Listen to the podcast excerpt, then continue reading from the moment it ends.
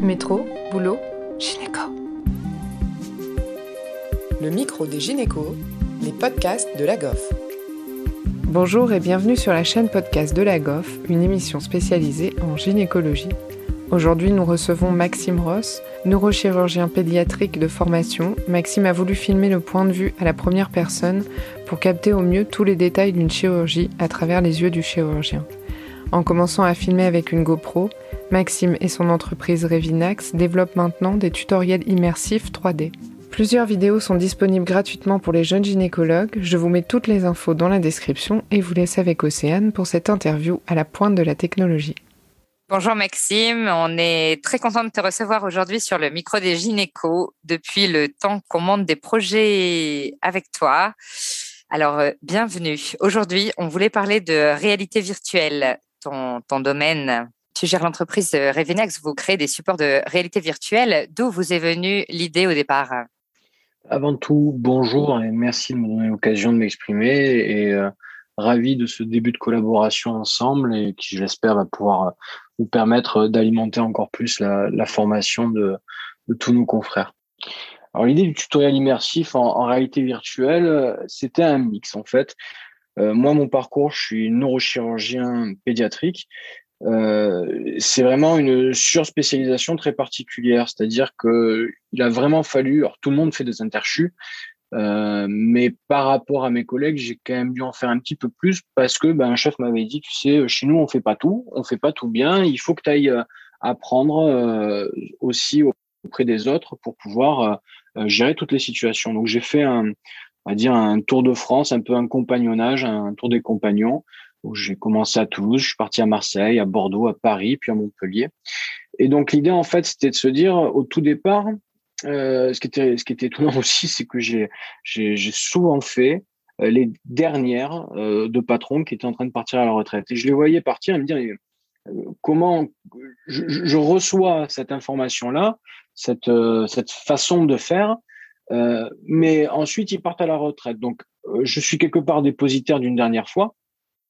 Est-ce que je vais arriver à parfaitement m'en souvenir? Est-ce que j'ai tout bien vu? Et les autres générations, ils vont faire comment? Donc, au tout départ, l'idée, c'était de se dire, j'aimerais déjà mieux voir ce qui se passe pour mieux percevoir tous les détails d'une chirurgie. Et en fait, euh, bah, tu te rends compte que quand tu apprends un geste, tu es toujours à côté ou en train de regarder par-dessus l'épaule tu n'as pas accès exactement à ce que voit le chirurgien. Donc l'idée de base, c'était de se dire, je vais filmer le point de vue euh, à la première personne. Voilà, vidéo, toute simple initialement. Donc me voilà parti au départ avec une GoPro sur la tête. Euh, puis j'en ai mis deux pour pour avoir un film en relief. Et au même moment, était en train de d'avoir ce qu'on appelle la renaissance de la réalité virtuelle, qui est vraiment la la capacité de développer euh, des casques de réalité virtuelle immersive qui soient plus grand public. Donc à ce moment-là, cette vague est en train d'arriver. Et donc euh, l'idée, c'est de se dire, plutôt que de, de prendre un film à plat sur l'écran ordinateur, le filmer en 3D, le mettre dans un environnement adapté en réalité virtuelle immersive pour donner une sensation de vivre l'expérience au travers des yeux de, de tel ou tel, tel patron. Et donc c'était ça initialement l'idée de, l'idée de tutoriel immersif euh, de Revinax. Très bien. Et du coup, peux-tu nous en dire un peu plus sur euh, ce qu'est vraiment euh, la réalité virtuelle et peut-être même les différents types de réalité virtuelle?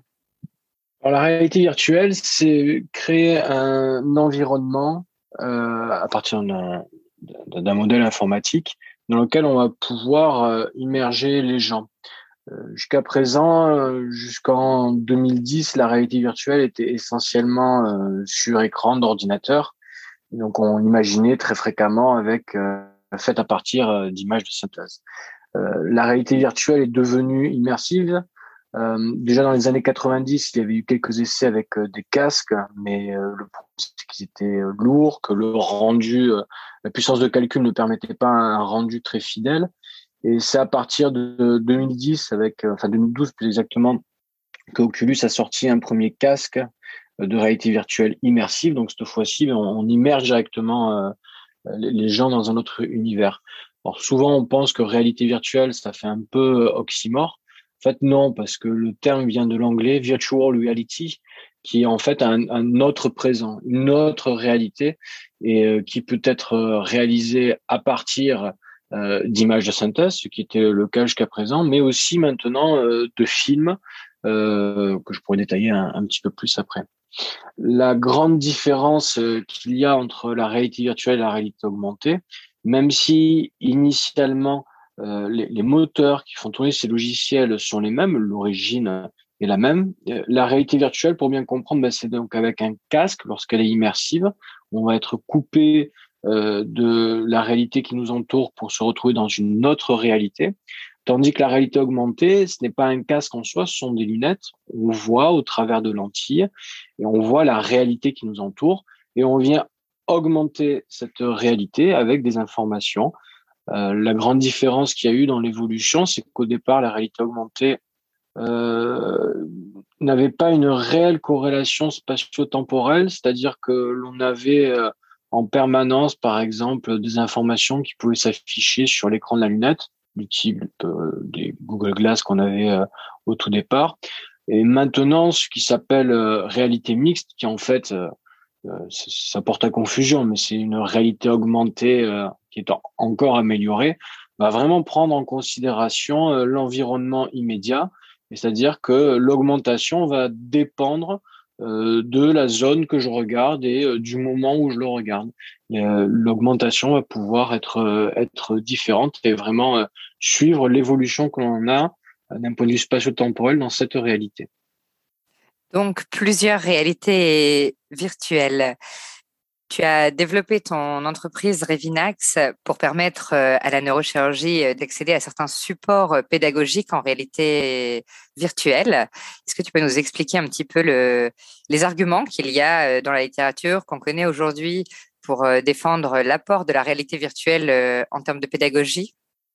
Le principe de la réalité virtuelle de immersive et donc de l'immersion que ça permet va être à l'origine d'un engagement émotionnel. On n'est pas seulement en train de, visualiser une scène, mais réellement de vivre une expérience. Alors, lorsqu'on est dans la réalité virtuelle en image de synthèse de type jeu vidéo, euh, on va pouvoir permettre aux gens d'avoir euh, une action euh, constructiviste, c'est-à-dire l'apprentissage par essai-erreur, tel qu'on le fait dans la vie courante, mais, euh, mais bien entendu qu'il ne faut pas faire sur, sur le patient. Donc là, il a, il a été montré hein, qu'il y avait euh, une diminution du nombre d'erreurs grâce à ça. Euh, D'autres types de réalité virtuelle sont réalisés à partir de vidéos 360.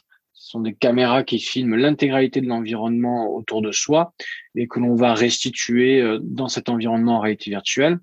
Euh, L'intérêt là est un intérêt qui qui est contextuel. Euh, c'est-à-dire qu'on va pouvoir vraiment euh, euh, montrer l'architecture, le positionnement d'objets dans un endroit, le positionnement des personnes, par exemple. nous, effectivement, comme tu l'as précisé, c'était dans le cadre initialement de la neurochirurgie, donc avec une approche, une transmission d'un apprentissage procédural. Et donc l'idée, c'était de, de se dire euh, ce qui m'a manqué euh, pendant, pendant mes années d'études, de, formation et même après, c'était de pouvoir comprendre exactement les moindres gestes qui sont réalisés et donc d'avoir accès à un point de vue filmé en vidéo à la première personne. Parce qu'on sait que ça, déjà, ce point de vue, euh, même sur un écran classique, va permettre de réduire jusqu'à 50% des erreurs. Parce que l'on a appris dans la bonne direction, on va pouvoir restituer avec moins d'erreurs qui semble logique, mais qui a, dû être prouvé. Et nous, l'idée, c'est de se dire, bon, on fait un film comme ça, mais euh, en, en, 3D, en stéréoscopie, je veux dire en relief, on le met dans un environnement en réalité virtuelle pour donner la sensation de vivre au travers des yeux euh, de l'expert. Donc, là où la réalité virtuelle en image de synthèse va s'appuyer sur des notions de constructivisme, nous, nous sommes sur la notion qui est en amont, qui est celle de mimétisme. Parce que l'apprentissage expérientiel, c'est ainsi que ça se passe. Euh, c'est d'abord on regarde, on va essayer euh, de reproduire par rapport à ce que l'on a perçu. Donc, en général, on n'a pas perçu dans la bonne direction puisqu'on n'a pas le, bon angle de vue. Et ensuite, on passe euh, à l'essai-erreur qui va permettre euh, de finaliser l'apprentissage de cette procédure en, essayant. c'est ce qu'on appelle de l'apprentissage expérientiel en fait que l'on propose. C'est vrai que du coup, ça, rend possible le fait d'expérimenter sans que ce soit sur, sur un patient la première fois. C'est ça vraiment un des, un des apports du coup. Et est-ce que tu penses que, ou est-ce que c'est connu déjà, c'est rapporté dans la littérature? Est-ce que peut-être que les gens progressent mieux avec la réalité virtuelle parce que c'est plus ludique? Est-ce qu'ils répètent plus facilement l'exercice de cette manière-là? Ou est-ce que vraiment c'est le format qui fait qu'à la fin les étudiants font moins d'erreurs? Alors, le côté ludique, ça va être plus le côté quand tu es en image de synthèse, jeu vidéo, où là, effectivement, tu as un aspect ludique la grosse barrière à cet aspect-là, c'est la barrière générationnelle. Et tu vas pas forcément avoir systématiquement un auto d'adoption parce que les gens n'ont pas forcément envie de jouer à un jeu vidéo. Euh, mais il a été montré en tout cas que ça permettait effectivement de, de souvenir d'une séquence. Euh, dans notre approche à nous, euh, ce que l'on a pu montrer, c'était déjà un auto d'adoption, peu importe la génération, parce que on continue à faire ce que l'on fait déjà dans la vraie vie, mais en le surpassant avec ce fameux point de vue à la première personne, mais on vient de transmettre de pair à pair euh, une technique procédurale. Et comme c'est la vidéo, on peut filmer plusieurs experts pour montrer l'apport de chacun, l'école de chacun. Euh, ce qu'on a pu montrer, donc, c'était auto d'adoption, peu importe les générations, gain de confiance de l'ordre de 88%, plus de 90% qui disent aussi que euh, ont eu une meilleure compréhension. Et lorsque l'on teste la, réalisation de la procédure, on a pu montrer que les, les, les, volontaires qui ont été formés grâce au tutoriel immersif en réalité virtuelle vont réaliser plus rapidement la procédure, mais aussi avec une réduction d'erreurs. Donc, ils vont mieux la réaliser, plus rapidement, mais mieux le nombre de réductions d'erreurs que l'on a pu calculer s'est élevé à, 65%. Oui, c'est vraiment super. Hein, c'est intéressant, oui. C'est très intéressant. On était à 50% en point de vue à la première personne vidéo euh, sur un écran à plat. En le mettant en réalité virtuelle, avec l'engagement émotionnel, on arrive à 65% de réduction d'erreurs. Oui, donc c'est sûr un avenir dans la pédagogie pour ces supports. Est-ce que tu veux bien nous expliquer les grandes lignes hein, de, la conception, de la création d'un support en réalité virtuelle?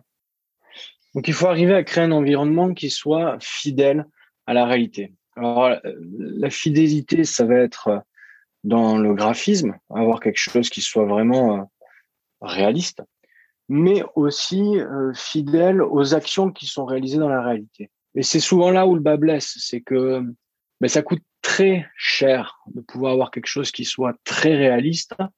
Euh, si on veut faire euh, limite du photoréalisme, c'est-à-dire vraiment se rapprocher d'une d'une image où l'on puisse confondre le jeu vidéo et l'environnement, un peu comme quand tu, tu vas faire un, un film, si tu fais un cartoon versus si tu fais Avatar. Ça coûte très très très cher, donc on peut pas faire un grand nombre d'expériences comme ça. Il a été montré d'ailleurs que même des fois, il valait mieux être plus schématique plutôt que d'essayer d'être euh, photoréaliste avec euh, le risque que le cerveau s'en rende compte et que ce soit contre-productif. Un peu comme une théorie qui s'appelle l'homme valley que l'on trouve en robotique, où finalement, ben, vaut mieux quelque chose qui soit assez schématique euh, plutôt que d'avoir des androïdes qui ressemblent à des hommes sans, sans vraiment l'être. Ça, c'est la première des choses. La deuxième des choses, ben, dans le réalisme de la situation, il faut que euh, les personnes qui sont en charge de ce projet soient vraiment très, très, très, très proches euh, de praticiens ou d'experts qui réalisent ce geste pour pouvoir s'assurer exactement, ne serait-ce que comment tu tiens les instruments. Tu vois, par exemple, j'avais vu des expériences qui étaient bien faites, mais ben, finalement, les ciseaux, ils se tiennent pas comme ça lorsque tu es au bloc. Et donc, ça met forcément une distance. Euh, donc ça, c'est la plus grande difficulté quand tu travailles sur les images de synthèse. Nous, dans notre approche, euh, alors certains le font très bien, je connais des sociétés qui font très très bien, et justement, ils sont vraiment à part parce qu'ils ont su euh, réunir ces compétences-là. nous, dans notre approche, c'est la combinaison entre le monde de l'audiovisuel, vraiment des professionnels du cinéma, et du monde informatique. Donc, au tout départ, on a on a on établit un cahier des charges, puis ensuite on vient filmer avec euh, un dispositif que, que l'on a créé breveté, qui, euh, correspond en fait, il faut s'imaginer un harnais euh, que porte un expert, un ou une chirurgienne, alors que pendant l'intervention, porté sur les épaules avec un bras qui part du dos, qui vient au-dessus de la tête, et un système de stabilisation qui s'appelle une Steadicam sur lequel sont, sont, sont positionnées deux caméras pour, pour filmer en relief. ce système de stabilisation permet ensuite d'orienter les caméras pour vraiment capter ce point de vue à première personne. Une fois que le tournage est fait, ensuite l'équipe audiovisuelle s'occupe de l'édition du film. Avec, je te passe les détails sur les paramètres que l'on a définis depuis huit ans, parce qu'il faut avoir un film qui soit qualitatif, euh, de base, mais aussi qui soit, euh, qui soit qualitatif pour être visionné en réalité virtuelle. Euh, une fois que ce film stéréoscopique, donc 3D, a été édité, c'est l'équipe informatique qui crée l'environnement. Alors, on a mis en place une certaine forme de templates qui sont réutilisés avec notre format classique, point de vue à la première personne 3D face à soi, de chaque côté, on vient ajouter des, données additionnelles qui viennent compléter le chapitre qui est en cours. Et en levant la tête, tu as accès à différents chapitres qui correspondent aux différentes étapes de la procédure. Sur quoi ensuite, on a d'autres fonctionnalités qui peuvent être des, arbres décisionnels, des questions-réponses euh, et d'autres possibilités d'interactivité pour faire en sorte euh, euh, d'augmenter le vécu de cette expérience en soi. Ok, super. Et eh ben, c'était très clair. Merci beaucoup. Nous remercions Maxime Ross et Océane Pêcheux pour la réalisation de ce podcast. Nous rappelons que deux tutoriels sont actuellement disponibles sur la rubrique AGOF de l'application Revinax Handbook, disponible sur le Play Store et l'Apple Store. Que des informations pratiques d'utilisation de l'application sont présentes sur le site de l'AGOF. Ces deux tutoriels ont pour sujet la dystocie des épaules et l'accouchement du siège ainsi que la mobilisation de la sonde en fonction de la position fétale. L'utilisation à domicile sans restriction de lieu ou d'horaire est tout à fait possible à l'aide d'un casque à coût réduit type cardboard. Lors des ateliers des internes de Paris Santé Femmes et d'Infogine, des cardboards ont été distribués aux internes. Les tutoriels sont en accès libre sans restriction pour tous les membres de la GOF. Merci à tous de nous avoir écoutés aujourd'hui. Rendez-vous la semaine prochaine pour un nouvel épisode. Vous retrouverez toutes les ressources et références de ce podcast dans la description et surtout, n'hésitez pas à vous abonner à la chaîne, à lui accorder 5 étoiles, voire même à en parler autour de vous. Métro, boulot, gynéco.